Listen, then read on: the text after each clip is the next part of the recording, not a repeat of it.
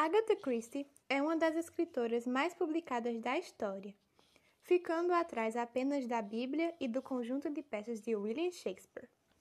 Nascida no dia 15 de setembro de 1890, em Torquay, Inglaterra, era filha do americano Frederick Miller e da inglesa Clara. Estudou com vários professores particulares e, logo criança, aprendeu piano e canto, onde seus pais queriam que seguisse carreira se casou em 1914 com o coronel Archibald. Em 1917, quando começa a Primeira Guerra Mundial, ela se alista como voluntária no exército da Cruz Vermelha. Em 1917, atuando como enfermeira na Inglaterra, aceita um desafio da irmã, Mad, de escrever uma história policial em que o leitor não pudesse descobrir a identidade do assassino sem antes terminar de ler a trama.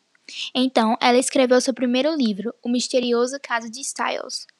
Durante sua carreira, Agatha escreveu 93 livros e 17 peças teatrais, entre esses Assassinato no Expresso do Oriente, Morte na Mesopotâmia e Morte no Nilo. Ela é responsável pela criação de alguns dos detetives mais célebres da literatura, como Hercule Poirot, Miss Marple e a dupla Tommy and Tempest. Seus livros têm mais de 4 bilhões de exemplares vendidos, e sua obra já foi traduzida para mais de 100 idiomas pelo mundo.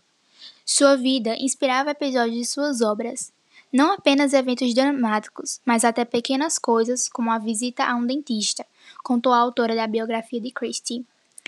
Agatha morreu em 12 de janeiro de 1976, em Londres, aos 85 anos.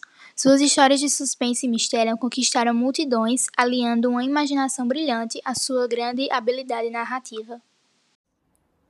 Aquilo que uma pessoa realmente é só fica aparente quando vem o teste. Ou seja, no momento em que se fica firme sobre os próprios pés ou se tomba.